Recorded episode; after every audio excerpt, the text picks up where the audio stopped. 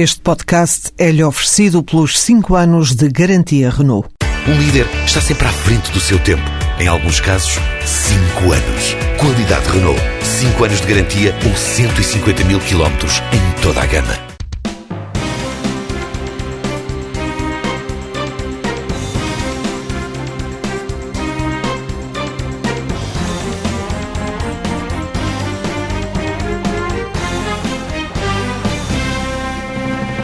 Esta semana temos o regresso de Sócrates, mais uma semana à espera do Tribunal Constitucional e uma hum, remodelação que hum, regressou também à agenda.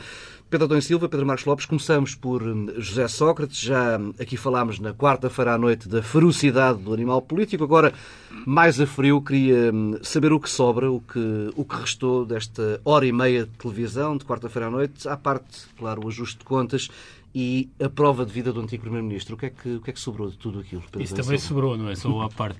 Não, bem, sobrou, em primeiro lugar, aquilo que, eh, de algum modo, sugeriste, que é eh, nós perdemos eh, o hábito de ter eh, alguém, um líder político, um primeiro-ministro, no caso, eh, capaz de explicar, de falar com clareza e de se explicar. e agora, deixando de parte o que possamos achar sobre o que José Sócrates diz, José Sócrates tem uma enorme vantagem, por relação, por exemplo, ao atual primeiro-ministro, é que se percebe o que diz e percebe-se o que quer dizer. Eh, e, portanto, não se percebe o que quer fazer. Isso é outra questão.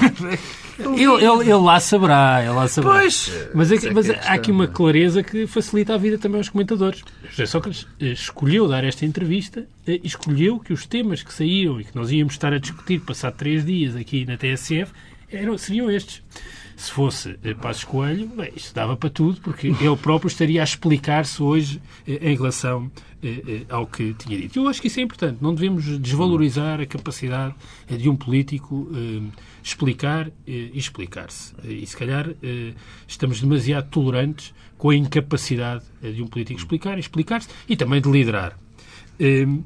O que, é que, o que é que José Sócrates procurou fazer? Bem, em primeiro lugar, e ele disse logo a abrir a entrevista, diz há aqui um enorme vazio, eh, ausência de pluralismo e alguém tem de contrariar esta negativa hegemónica. E esse alguém sou eu. Eu diria que isso é desde logo eh, dramático para um determinado espaço político. É eu, posso, eu, posso, eu posso interpretar as palavras de Pedro Adão e Silva. É dramático para o espaço do Partido Socialista. Sim, sim. Cá. Ah, sim. Não, mas eu, é para te ajudar. Não, para, repara, a ideia de que há, há um vazio reconhecido e que quem tem de preencher esse vazio é o ex-primeiro-ministro que foi derrotado de e que está fora, é, é, é mau. É mau. Agora, é, isto tem um, a intervenção de José Sócrates tem aqui uma, um efeito que é formata o debate público em Portugal. E formata porque, no essencial, o que José Sócrates quis fazer foi revisitar, e ao revisitar fazer um ajuste de contas, revisitar aqueles três primeiros meses de 2011. Eh, até eh, ao mês de março com o chumbo eh, do PEC 4. E revisitar com um intuito claro: ajustar contas e retaliar em relação ao Presidente da República. E esta retaliação tem a ver com três episódios: escutas em Ventana de Belém, o discurso de tomada de posse e todo o processo político que esteve por detrás do PEC 4, que são os arbustos, e ainda aquele prefácio de facto inacreditável, eh, de há um ano atrás e que, e que o Presidente da República, mais uma vez, eh, não esteve à altura do cargo institucional que eh, ocupa. E ao mesmo tempo, e ao mesmo tempo colar Cavaco Silva à solução política que temos hoje. Ah, essa é que é a questão. O que, de facto, diminui a capacidade política do Presidente da República. Porquê? Porque passa a ser eh, mais um ator político, um ator partidário, uma parte e não alguém que está acima Mas das a partes. partir do pressuposto que, com esta entrevista e apenas com aquele pedaço de entrevista dedicado a Cavaco Silva, José Sócrates conseguiu atingir esse objetivo. Esse objetivo, a meu ver, está, está atingido. Um, e vai ter mais tempo a atingir, não nos podemos esquecer claro, disso. Agora vai ser semanal, vai ser matraqueado. É? Suaves prestações de 25 minutos. Claro. O que semana. isto significa é que, no fundo, eh, José Sócrates é, porque certamente acredita que assim é, acha que o Presidente da República já não é um recurso estratégico disponível no sistema político português. Hum. Acabou. O papel deste Presidente da República acabou. No fundo, já não terá nada a fazer até ao fim do mandato. Hum. Terá de acabar o mandato com dignidade. É, o que tem consequências para aquilo que possa acontecer na política portuguesa. É porque é muito difícil que Cavaco Silva recupere a autoridade para, quando houver uma crise política e quando ficar com o bebê nos braços, conseguir colocar-se acima dos partidos, porque, no fundo, Sócrates colou eh, à disputa eh, partidária e de facção. Eh, no fundo, o que o José Sócrates veio fazer é chamar a atenção que Cavaco Silva é um líder de facção e não um Presidente da República. Isso vai ter consequências. Eu julgo que, do ponto de vista, e isso é uma grande divergência que eu tenho em relação a esta leitura, julgo que, do ponto de vista do interesse nacional, independentemente da avaliação muito negativa que possamos fazer sobre o que foi a ação de Cavaco Silva, sobre a mesquinhez da sua ação nos últimos tempos, nós vamos precisar do recurso estratégico do Presidente da República, porque não vamos ter outro disponível. E, portanto, este, este, este, este, esta consequência é, negativa. Eu acho que isso já passou o tempo, Pedro. Eu acho que isso havia eu, um eu, espaço. Eu percebo isso. Eu gostava, havia, eu gostava de. Havia, houve uma janela, desculpa interromper-te. Não, mas não, mas depois há outra do, coisa que eu queria dizer sobre a entrevista. Por causa só do Presidente da República.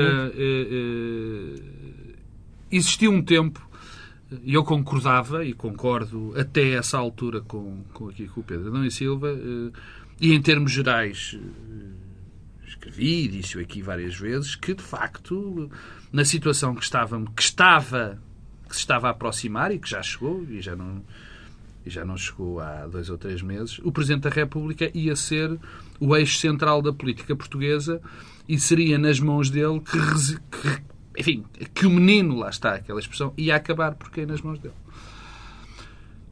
Neste momento já não acredito nisso. Neste momento não acredito nisso por, por, por várias razões. A primeira é logo porque o Presidente da República deixou de ser um, uma figura política equidistante dos partidos. Dos partidos. Uh, José Sócrates tem razão.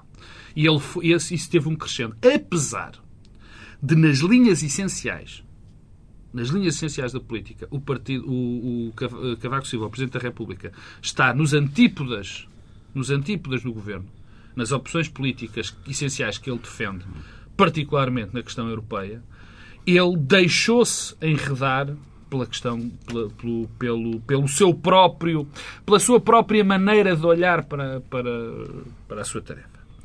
E deixou-se enredar naquilo, transformou-se, com esse célebre prefácio que Sócrates também falou, transformou-se numa, em alguém muito próximo do, do, do governo, pelo menos em termos, em termos eh, menos em termos institucionais, mas mais em termos reais, e alguém que fez algo terrível, que fez um corte com o Partido Socialista. Porque nem José António José Seguro, que gosta menos de José Sócrates do que Cavaco Silva, provavelmente, eh, eh, poderia pactuar com aquele tipo de atividade. E, portanto, e mais, neste momento, Aquilo que, com que nós nos deparamos é o seguinte: muito provavelmente o governo vai cair, se não cair agora, cairá na noite das autárquicas, já que o dissemos isso, parece-me evidente. E Cavaco Silva, que repetidamente as pessoas dizem, próximos, as fontes próximas, diz que jamais encarará uma, uma solução que ele com, com eleições, se jamais marcará eleições.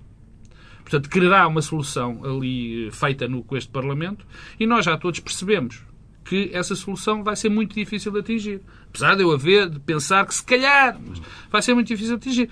Particularmente porque António José Seguro, espero, espero não, quer dizer, não espero nem deixo esperar, eh, que, que, cumpra a sua, palavra, a sua palavra e diga que só vai para eleições, só vai para o poder por eleições. Esta semana o PS reafirmou isso. O PS reafirmou isso, mais uma vez. Portanto, isto tira o espaço isto tira um espaço de, de, de, atuação ao Presidente da República. Porque se há um partido essencial para qualquer solução governamental, nesta altura, que diz que só vai para o poder com eleições, o espaço do Presidente da República, a capacidade do Presidente da República a interferir está muito limitada. Mas é uma maioria parlamentar cair... ainda, não é? Sim, há uma. Não, não, de acordo, mas se cair, se o governo cair. Sim, a primeira tentativa de solução será formar um novo governo com base nesta. nesta de acordo, mas é impossível. Está bem, mas não, não é possível. Quer dizer, vamos ser práticos, não é possível fazer um governo novo PSD-CDS. Não, se cair, se este governo cair, o que é que. O que é que oh, Paulo, nós não íamos não sei, fazer. Não nós não íamos fazer diretas outra vez no PSD. Esperávamos que, os militantes do PSD escolhessem um primeiro-ministro, um líder do PSD, para ele depois ser primeiro-ministro. Isto não é viável. Quer dizer, é, é, é, teoricamente é possível, mas não é viável, nem vai acontecer. Ponto. Não vai acontecer. Nem acredito que depois do governo de cair o CDS alinhe outra vez com o PSD. Mas isso, enfim, era o Presidente da República, acabei por ser. Eu, em relação à entrevista de, de, de José Sócrates, a mim interessa muito mais os efeitos políticos Uh, uh, do que os efeitos políticos da sua entrevista, do que fazer um revisitar do passado. Interessa-me pouco revisitar o passado. Sim, mas as duas coisas estão articuladas.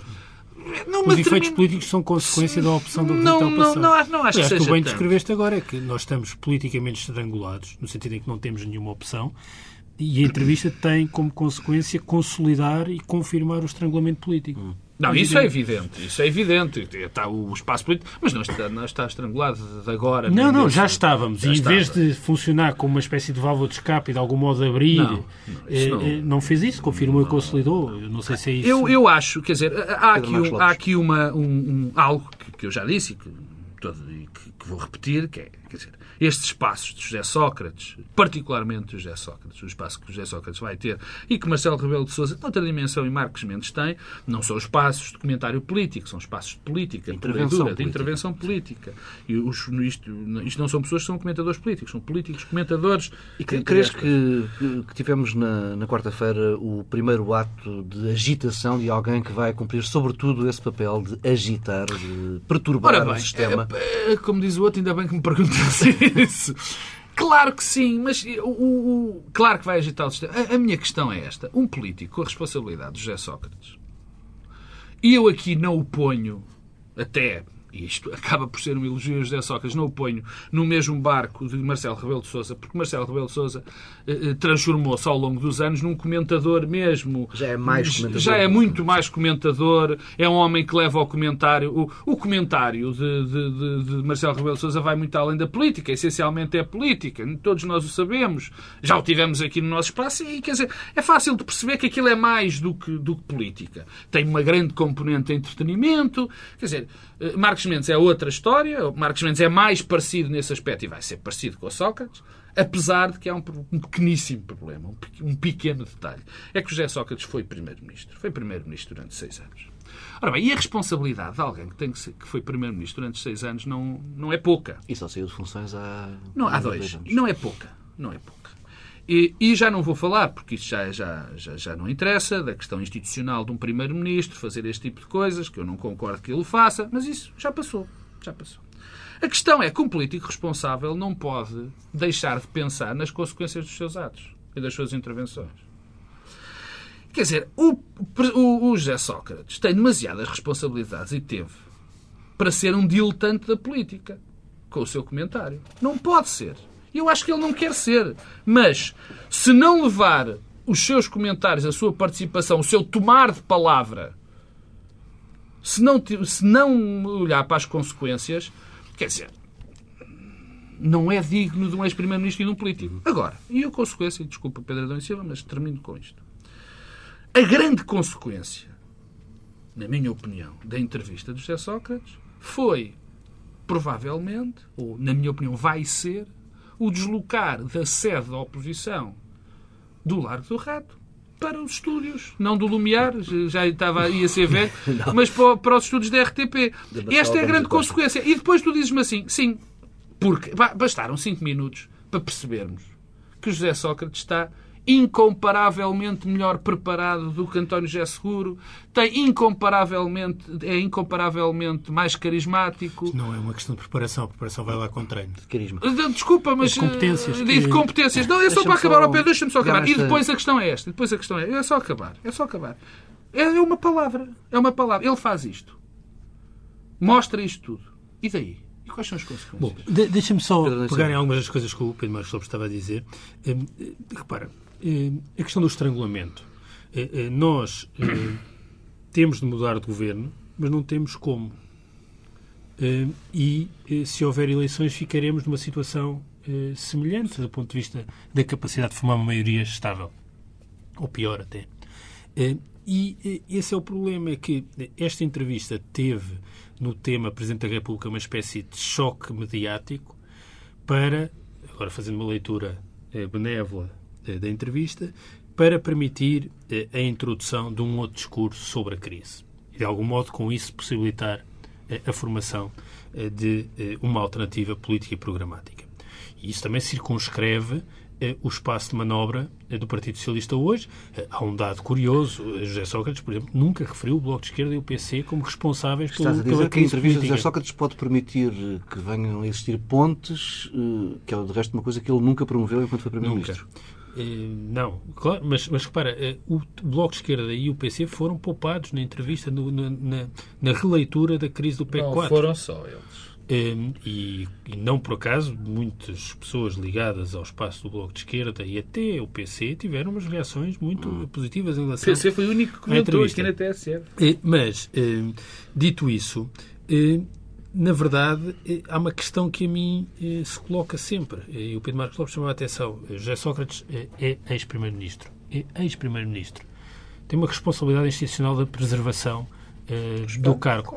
Do mesmo modo que o Presidente da República tem uma responsabilidade de preservação da figura institucional do Presidente da, da Presidência da República, coisa que não fez várias vezes e não fez no episódio mais recente do prefácio há um ano, não é um episódio eh, adequado, digno de um Presidente da República, eh, eu julgo que eh, eh, as retaliações não servem para compensar, somam-se. Eh, E eu gostava que um ex-primeiro-ministro preservasse também o lugar institucional de primeiro-ministro, como o Presidente da República não o tem feito. Dito isto, se me perguntas, bem, o cidadão José Sócrates tem legitimidade para responder eh, a ataques suezes de que tem sido eh, alvo? Claro, eu percebo a posição do cidadão José Sócrates. Particularmente porque as nossas instituições não o fazem quando o deviam Sim. fazer. Mas eu pergunto-me, e um ex-primeiro-ministro? Eu sei que isto, parece, isto é, é muito mais fácil dizer do que fazer. Claro não me queria que sim, colocar no. claro eu não me quero sim, colocar no claro papel eh, de alguém que é atacado todos os dias com as coisas mais inagáveis. Mas, pondo no, lugar, no meu lugar, que é o documentador, eu gosto de separar o José Sócrates do ex-primeiro-ministro. E eu julgo que o José Sócrates é legítimo que se defenda do ex-primeiro-ministro. Eu espero é que contribua de algum modo para desbloquear e ajudar a desbloquear a situação política. E esta entrevista não o fez. E não o fez, e isso é que, a meu ver, também preocupante, porque eh, tomou eh, uma opção eh, errada. Era muito mais interessante, em lugar de se envolver eh, na descrição daqueles episódios lamentáveis e mesquinhos que caracterizaram os três primeiros meses eh, de eh, 2011 eh, e não só, e que, estão hoje, e que são hoje em dia mais ou menos conhecidos. O David Diniz escreveu Os Resgatados, que é um livro que eu aconselho a leitura porque, no facto, dá-nos bem o retrato do que, foram, do que foi a ação de Passos Coelho, de Cavaco Silva, durante aqueles três meses até ao pedido de resgate. Mas julgo que era preferível, até do ponto de vista da abertura de linhas para o futuro e de capacidade programática e de afirmação de uma alternativa, contrariar a tese da década perdida.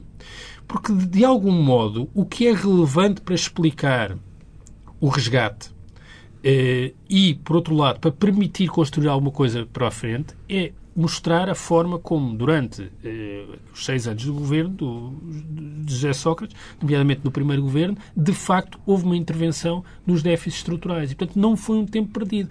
E ao nós recuperamos a intervenção nesses déficits estruturais, seja o déficit das qualificações, os custos de contexto, o déficit orçamental, quer dizer, nós parece que nos esquecemos que antes de 2008 tivemos as, as melhores, as melhores, eh, umas contas públicas mais equilibradas da nossa história um mundo democracia. muito diferente daquele que está Ora, agora, é? era muito mais importante, era muito mais importante contrariar eh, esta narrativa, para utilizar a expressão eh, que se popularizou esta semana, do que propriamente Nós, eh, por acaso, fazer fartamos-nos de dizer isso. Não fazer fica mal. fazer fa- fazer Não é? fazer fazer eh, eh, um ajuste de contas com aquele eh, período mesquinho e isso aliás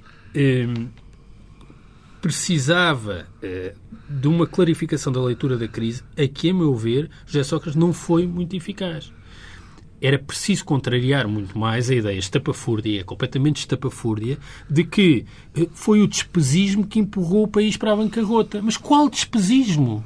Onde é que isso aconteceu? Eh, Por um lado. Eh, E depois, José Sócrates não foi capaz de explicar como é que, ao mesmo tempo, sublinha tanto a importância da crise internacional e depois era primeiro-ministro e não foi capaz de perceber eh, e antecipar aquilo que estava a acontecer É que ele foi uma, 2008, uma das 2009. pessoas, Pedro, se me permite, uma das pessoas, sim, uma das pessoas que, quer dizer, uma das pessoas não, Sócrates falhou muito aí, porque Sócrates, durante muito tempo, interiorizou, eh, nacionalizou a crise. Sim, claro. Em 2008 e 2009. Exatamente. E hoje faz uma leitura retrospectiva um pouco Nacionalizou diferente. a crise. Não, há muitas coisas que... Deixa-me só, só, só, só, não, só uma coisa que é... E, e, o otimismo em relação à solução PEC 4. Nós hoje estaríamos no PEC 34. Sim. E, e julgo que José Sócrates não foi capaz de explicar bem porque é que o PEC 34 era melhor do que, sendo situação. muito mau, era melhor que a atual Eu, eu não queria... fazer aqui uma última pergunta para ver se fechamos este, este, este tema que já está Tu vais fazer muito... a pergunta, eu vou dizer ainda mais perguntas isso e vou dizer não, uma coisa o, que quero dizer ainda. O, o PS apresentou esta, esta quinta-feira uma moção de censura ao Governo é, convenhamos, um gesto raro para, para os socialistas.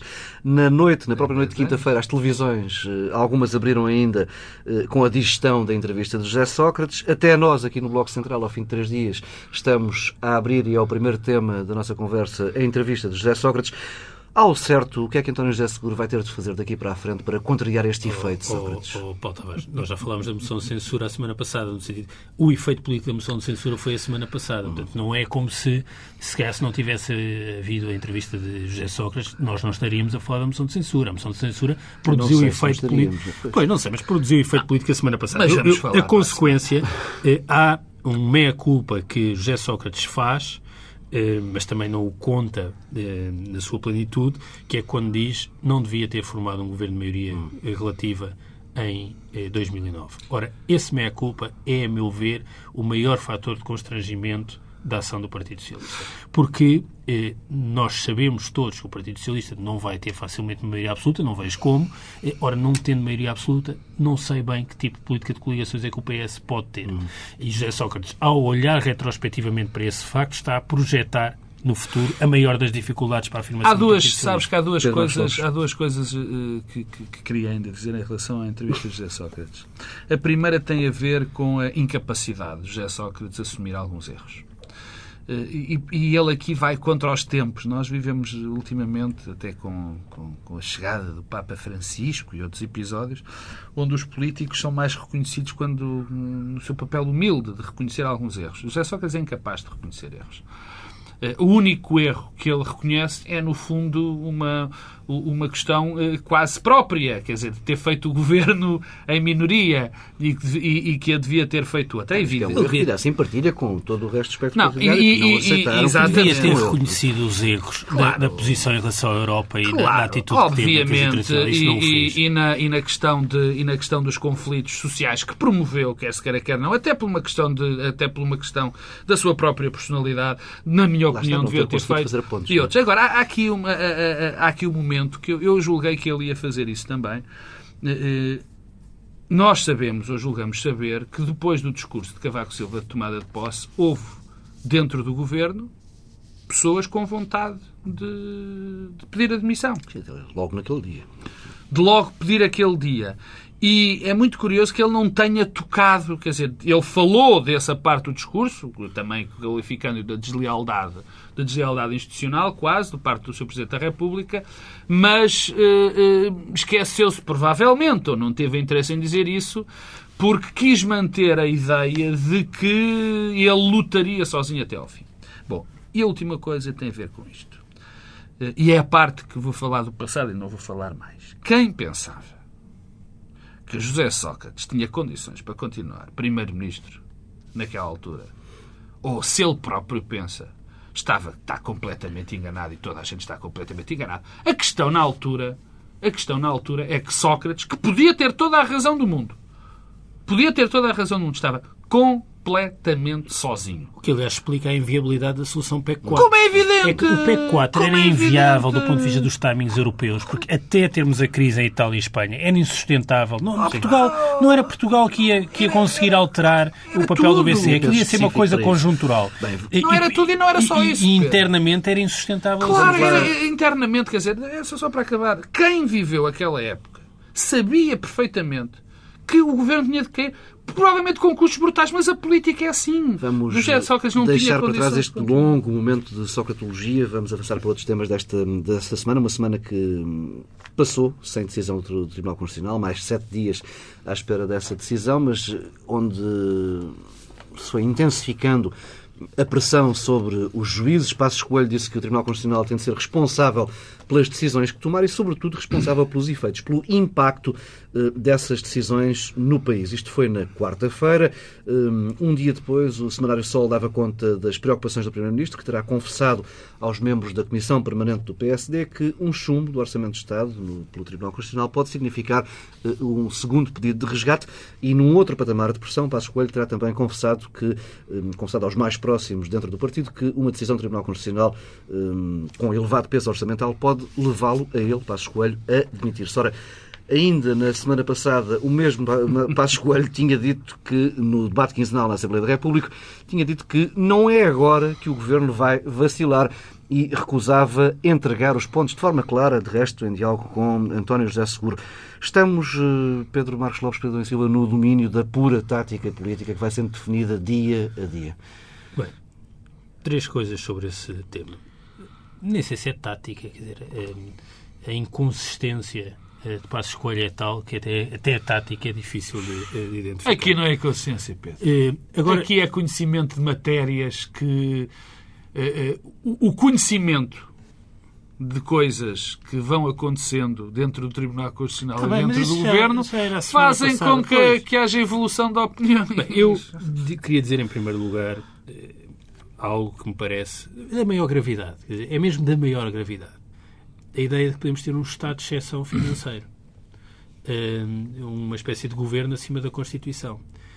Há, eh, nós não podemos, em momento algum, confundir o conjuntural, mesmo quando é muito grave, hum, seja o desequilíbrio das contas públicas, a dívida descontrolada, o mercado de trabalho deprimido, não podemos, em algum momento, confundir isso com eh, algo muito mais estrutural e estruturante que é a ideia eh, de um governo com a, sua, com a ação limitada pela lei fundamental. Eh, eh, isto é uma conquista da modernidade, é talvez a conquista mais decisiva dos últimos 200 anos nas sociedades liberais, a ideia do poder limitado e circunscrito. E, portanto, a ideia de que temos aqui um Primeiro-Ministro... Chama-se Estado de Direito. Que se coloca acima desse princípio e que suspende esse princípio, que, aliás, jurou respeitar eh, quando tomou posse, é da maior gravidade. É mesmo, não podemos com leviandade uh, tratar estas questões com leviandade. Acho que isto é uma coisa sem. De facto, é, é difícil de compreender como é que alguém pode ser Primeiro-Ministro e fazer declarações deste tipo. As declarações são mesmo gravíssimas que é a responsabilidade eh, e as circunstâncias económicas. Quer dizer, a, a Constituição suspende-se por, por, por, razões destas a Constituição existe como existe e é para cumprir. Eh, e se eh, não se concorda, proponha-se uma revisão constitucional, trabalhe-se nesse sentido. Agora, esta ideia de eh, eh, responsabilizar e, e, viver acima da Constituição é gravíssima e, aliás, contraria, por exemplo, o CDS, eu lembro no passado recente, Paulo Portas falava sempre dos partidos do arco da constitucionalidade, dos partidos. Portanto, temos neste momento um governo com um partido que se está a colocar fora disso. Duas, eh, outros comentários breves sobre eh, isto. A primeira é que eh, este, este, o facto de aparecerem estas notícias no Sol e no Público é que o facto de aparecerem dois jornais no mesmo dia confere um sentido que se calhar não seria o mesmo se aparecesse Sim, apenas... Sim, a primeira num... fase na, na antena 1 da RDP no dia anterior, ao final da tarde. Estas declarações são apenas para preparar o dia, o dia a seguir. Não são para pressionar o Tribunal Constitucional. A decisão do Tribunal Constitucional já estará tomada. É para preparar o dia a seguir. E o dia a seguir terá um de três caminhos. Ou uma crise política, não vacilava a semana passada, eh, forças de bloqueio, não posso governar e precipita uma crise política, e eu julgo que isso será problemático, porque acho que pode haver a ilusão de Passos Coelho eh, de que eh, precipita uma crise política, vai a eleições, este ainda é o contexto menos mau para ir a eleições, eh, e eh, Paulo Portas pode bem tirar-lhe o tapete 24 horas depois. Tentar formar uma nova maioria, um, novo governo com a mesma maioria, acho que isso é um caminho. Outro caminho possível, mais austeridade, para compensar o corte do Tribunal Constitucional. Terceiro caminho, remodelação, com uma remodelação que incluiria eh, Vítor eh, Gaspar. Ora, uma remodelação com Vítor Gaspar é de facto uma remodelação deste governo por inteiro. Não vejo que Paulo Escolho seja reconvertível como Primeiro-Ministro sem Vítor Gaspar. Tudo isto me parece, no essencial, uma dramatização absurda. E esse é o ponto, a meu ver, eh, essencial. Porquê? Já se percebeu que a variação no déficit não é problema para ninguém. se não é problema, é o que a novela das contas públicas de 2012 prova isso. Não há problema nenhum com a variação no déficit. Temos o exemplo da Letónia, chumbo no Tribunal Constitucional e o FMI aceitou rever as metas do déficit em valor equivalente, o que, aliás, teria um efeito economicamente positivo. Era preferível, se calhar, teríamos o teste do contrafactual de se não cortássemos tanto, se calhar até conseguíamos uma prestação melhor no déficit. Pedro Marcos Lopes. E, portanto, é isso que há a fazer, é desdramatizar e incorporar Eu- novas metas do déficit. Eu queria Se a falar. Troika não aceitar isto, é porque também a Troika vive acima do Estado de Direito. Já vive acima do Estado de Direito há muito tempo, Pedro. Eh, Eu queria falar pouco do, do que o Sr. Primeiro-Ministro disse do Tribunal Constitucional ou destas expressões sobre o Tribunal Constitucional, porque me envergonha um bocadinho, como português, saber que um Primeiro-Ministro eh, acha que, dizendo que o Tribunal Constitucional tem que ser responsável, se acha que nós não percebemos que ele está a pressionar o Tribunal Constitucional. E também me envergonha um bocadinho que o Primeiro-Ministro no dia seguinte diga ah, não percebo porque é que as pessoas estão a achar que eu estou a pressionar o Tribunal Constitucional. E isto envergonha-me porque é brincar com as pessoas. E, e é mais grave, Pedro, é que não é só responsável pela decisão, que isso seria sempre, é responsável pelos efeitos da decisão. No- Claro que sim. E dos efeitos da decisão ainda é pior, não é? Porque os tribunais, caso o Primeiro-Ministro não saibam, aplicam a lei. Quer dizer, aplicam a lei, não. Interpretam a lei também, aplicam a lei. Oh, Pedro, vamos com clareza. O único responsável é um governo que apresenta dois anos seguidos orçamentos inconstitucionais. Quer dizer, não, isso- não, não, não vou essa por é que é aí. a grande questão. Eh, eh, mas há aqui, e eu por aqui quero, há aqui uma certa mentalidade perigosa, extraordinariamente perigosa, que não é só verbalizada pelo seu Primeiro-Ministro e, que nós vimos- e que nós vimos muito. Primeiro, anteontem, na, na, na, na Assembleia da República, a deputada Teresa Leal Coelho fez um discurso que envergonha qualquer pessoa que acredita no Estado de Direito e na democracia ocidental. Ela não pode dizer aquilo de um Tribunal Constitucional. Mas isto, aquilo revela, aquilo revela, e portanto ela verbalizou, o Primeiro-Ministro também já verbalizou, uma certa mentalidade. E uma mentalidade que ouvimos muito e é própria, provavelmente, de, de- de- da voz da rua do que tem que ser de políticos responsáveis, que é esta história. Bom, a Constituição suspende-se quando não há dinheiro. Eh, a Constituição É fica um países ricos. automaticamente suspensa quando não há dinheiro. Portanto, Os Estados Unidos há... entraram em bancarrota para aí quatro anos depois da aprovação vezes. da, da, da Eh, Constituição eh, de não, 76. e- mas quer dizer, e portanto, isto E não é que suspenderam a Constituição. Isto é que é a mentalidade perigosa que já vem um bocadinho de trás. Isto é extraordinariamente perigoso. Porque quando nós. A, a Constituição é a última barreira. Se nós passamos daqui, se nós ultrapassamos princípios constitucionais, já não vivemos em Estado de Direito. Seja qual, qual for a razão. E, portanto, isto é extraordinariamente perigoso e fica mal. Porque parece que haver, há, há- há falta de cultura democrática em algumas pessoas no governo. Eu acho, eu não acho, porque as conheço algumas, que seja eh, que estas pessoas sejam contra a democracia. O grande problema é que há aqui algo terrível, que é uma profunda ignorância sobre os princípios do Estado de Direito em, em determinadas situações. Isto é horrível dizer. Eu sei que é, mas é verdade. Bom, porquê é que isto acontece?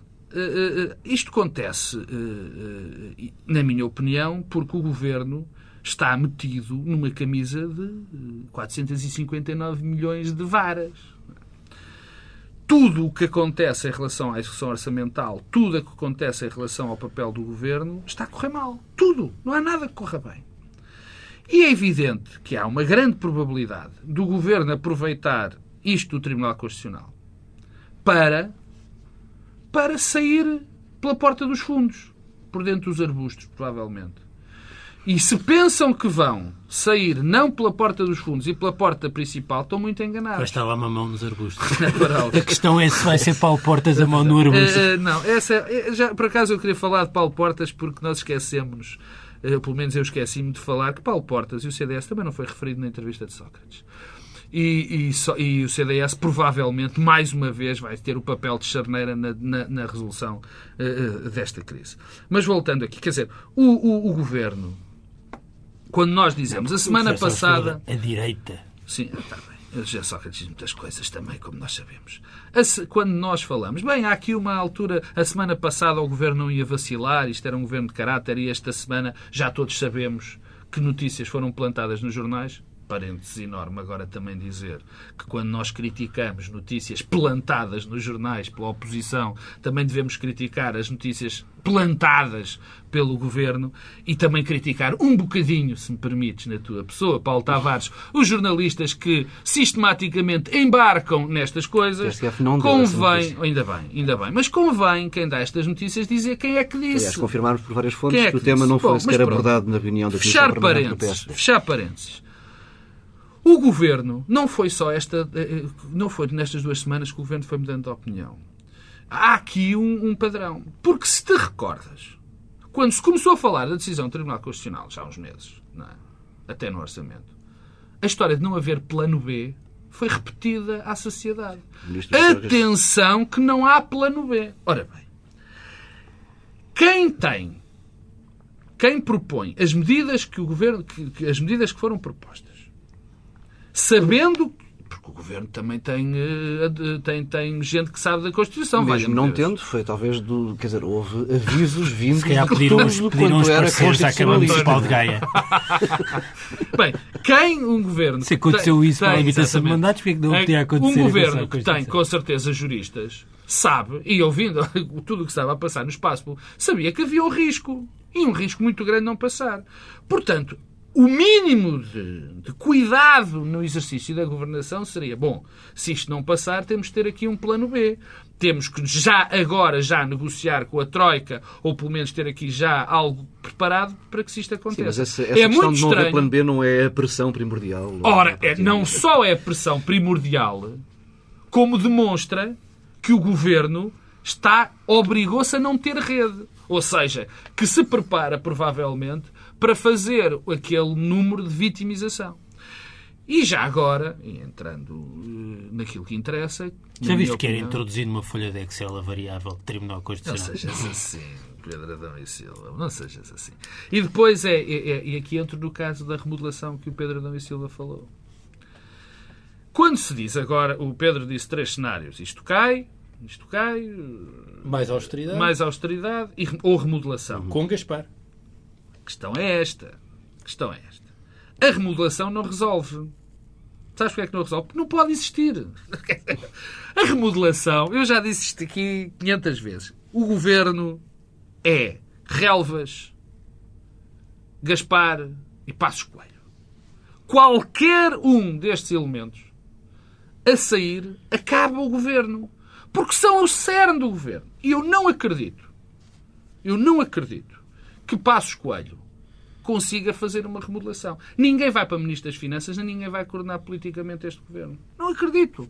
E se isso acontecer, tudo muito bem, estou aqui para, para reconhecer, ah, afinal isto aconteceu. Mas não vai acontecer. Não vai acontecer em caso algum. Portanto, não há remodelação nenhuma. Não vai haver remodelação nenhuma. Pode haver mais austeridade. Ai lá, isso pode.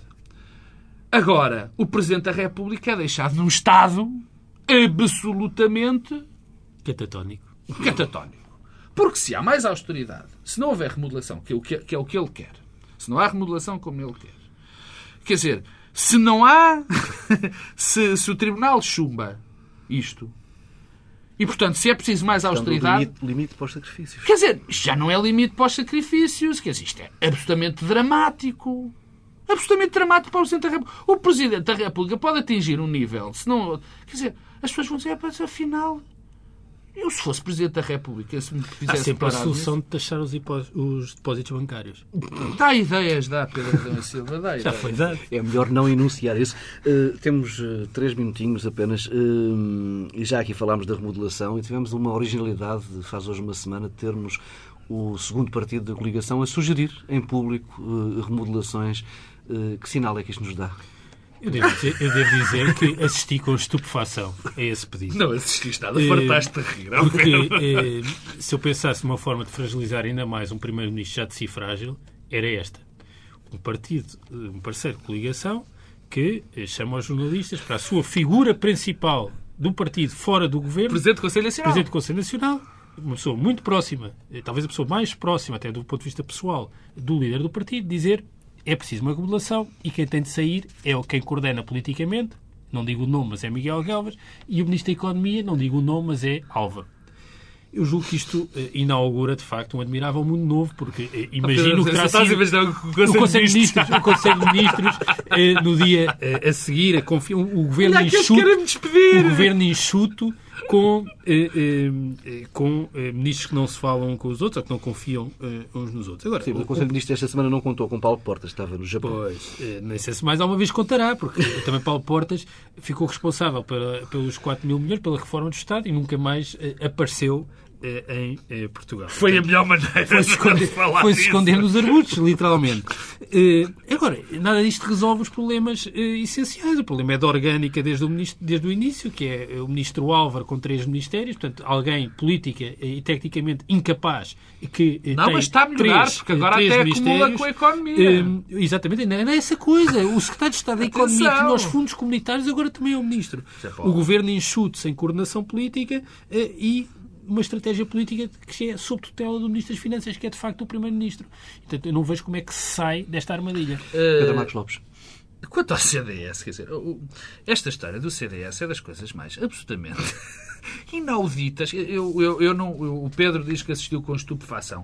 Eu rime a bandeiras despegadas. como um momento de comédia, portanto. Não, é um momento de comédia puro e duro. Quer dizer, não, não, não há nada a dizer em relação. Quer dizer, isto só não é ato de comédia porque eu percebo o que está por trás, ou julgo perceber o que está, o que está por trás. Por trás. é a forma como o CDS destrata Passos Coelho. Essa é sempre a questão. Essa, primeiro, eh, já percebemos que Paulo Portas e não, não custa nada. Já percebemos que Paulo Portas não tem consideração nenhuma por Pedro Passos Coelho. Isto cada vez é mais evidente não tem qualquer respeito por Passos Coelho.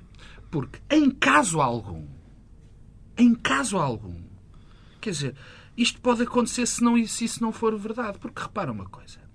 Quem governa. O Expresso dizia ontem que houve uma longa conversa entre os dois, na sexta-feira, no dia sim, anterior ao. Foi, que, quais foram as fontes? Política. Eram as fontes? Depois também ninguém sabe. Uh, e as consequências? As consequências também ninguém sabe. Quer dizer, é evidente que o que disse António Pires Lima e Diogo Feio foi dizer, disseram, não disseram que não disseram só que uh, Álvaro Santos Pereira e, e, e Miguel Galvez. Miguel tinham que ser remodelados. Disseram muito mais. Disse que, pelos vistos, Pedro Passos Coelho não sabe coordenar politicamente o governo, é assim que, que isto tem que ser interpretado, e que não sabe gerir o governo. Portanto, isto basicamente foi o PCDS já a preparar o dia seguinte, dizendo que se fartou de avisar e querer remodelar e para arranjar espaço político. Não vai arranjar espaço político nenhum. Isso que fique claro. Mas é essa tentativa. E, portanto, eu uh, uh, achei isto verdadeiramente nada, uma vergonha. Última, tens que me deixar dizer uma coisa. Só queria dar um profundíssimo elogio, sentido e merecido, ao Dr. Silva Peneda, Presidente do, do, do Conselho Económico e Social, porque fez mais pelo papel de Portugal e por uma certa vontade de mudar Uh, uh, estas coisas pôs os despertadores, uh, Paulo. Mas não deixe de ver Fez com uma... particular ironia o Pedro Marcos Lopes é elogiar o Dr. Silva Peneda, que é de facto a figura política em Portugal com responsabilidades institucionais que tem tido um papel Pedro, mais acertado, Pedro, com mais bom senso, Pedro, mas quem, quem, criticava os velhos sociais-democratas que, que armadilhava o PSD há uns anos, Silva, não deixe Pedro. Adão e Silva, eu acho, não é, eu acho que os velhos sociais-democratas bloquearam o Partido Social Democrata durante até veres o que era não não não não, não não não não não. E foram eles uns dos talvez os maiores responsáveis pelo Partido Social Democrata estar neste momento como está. Porque ah, na altura ah pois é ah pois é porque não permitiram a renovação. Sim, mas isso agora... não permitiu a renovação não não, não, não, isto não é renovação. Não não mas deixa-me acabar do, Silva Peneda deixa-me acabar do Silva Peneda uh, uh, elogiar fortemente a única pessoa que teve uma capacidade, coragem de mostrar da carta de Schäuble, a carta aberta, de mostrar que há um caminho novo e que um país, por muito pequeno que seja, pode ter um papel ativo, nem que seja o que, aliás, O que, aliás, deixa-me dizer isto, eh, mostra que, eh, se calhar, quando pensamos em potenciais candidatos a Presidente da República, estamos a olhar eh, para, demasiadamente para perto e, se calhar, Silva Peneda é um bom candidato para desbloquear o quadro político. Seria o meu candidato. de Pedro Seria Silva e Pedro candidato. Marcos Lopes. Fechamos esta edição de Bloco Central. Regressamos na próxima semana, à mesma hora.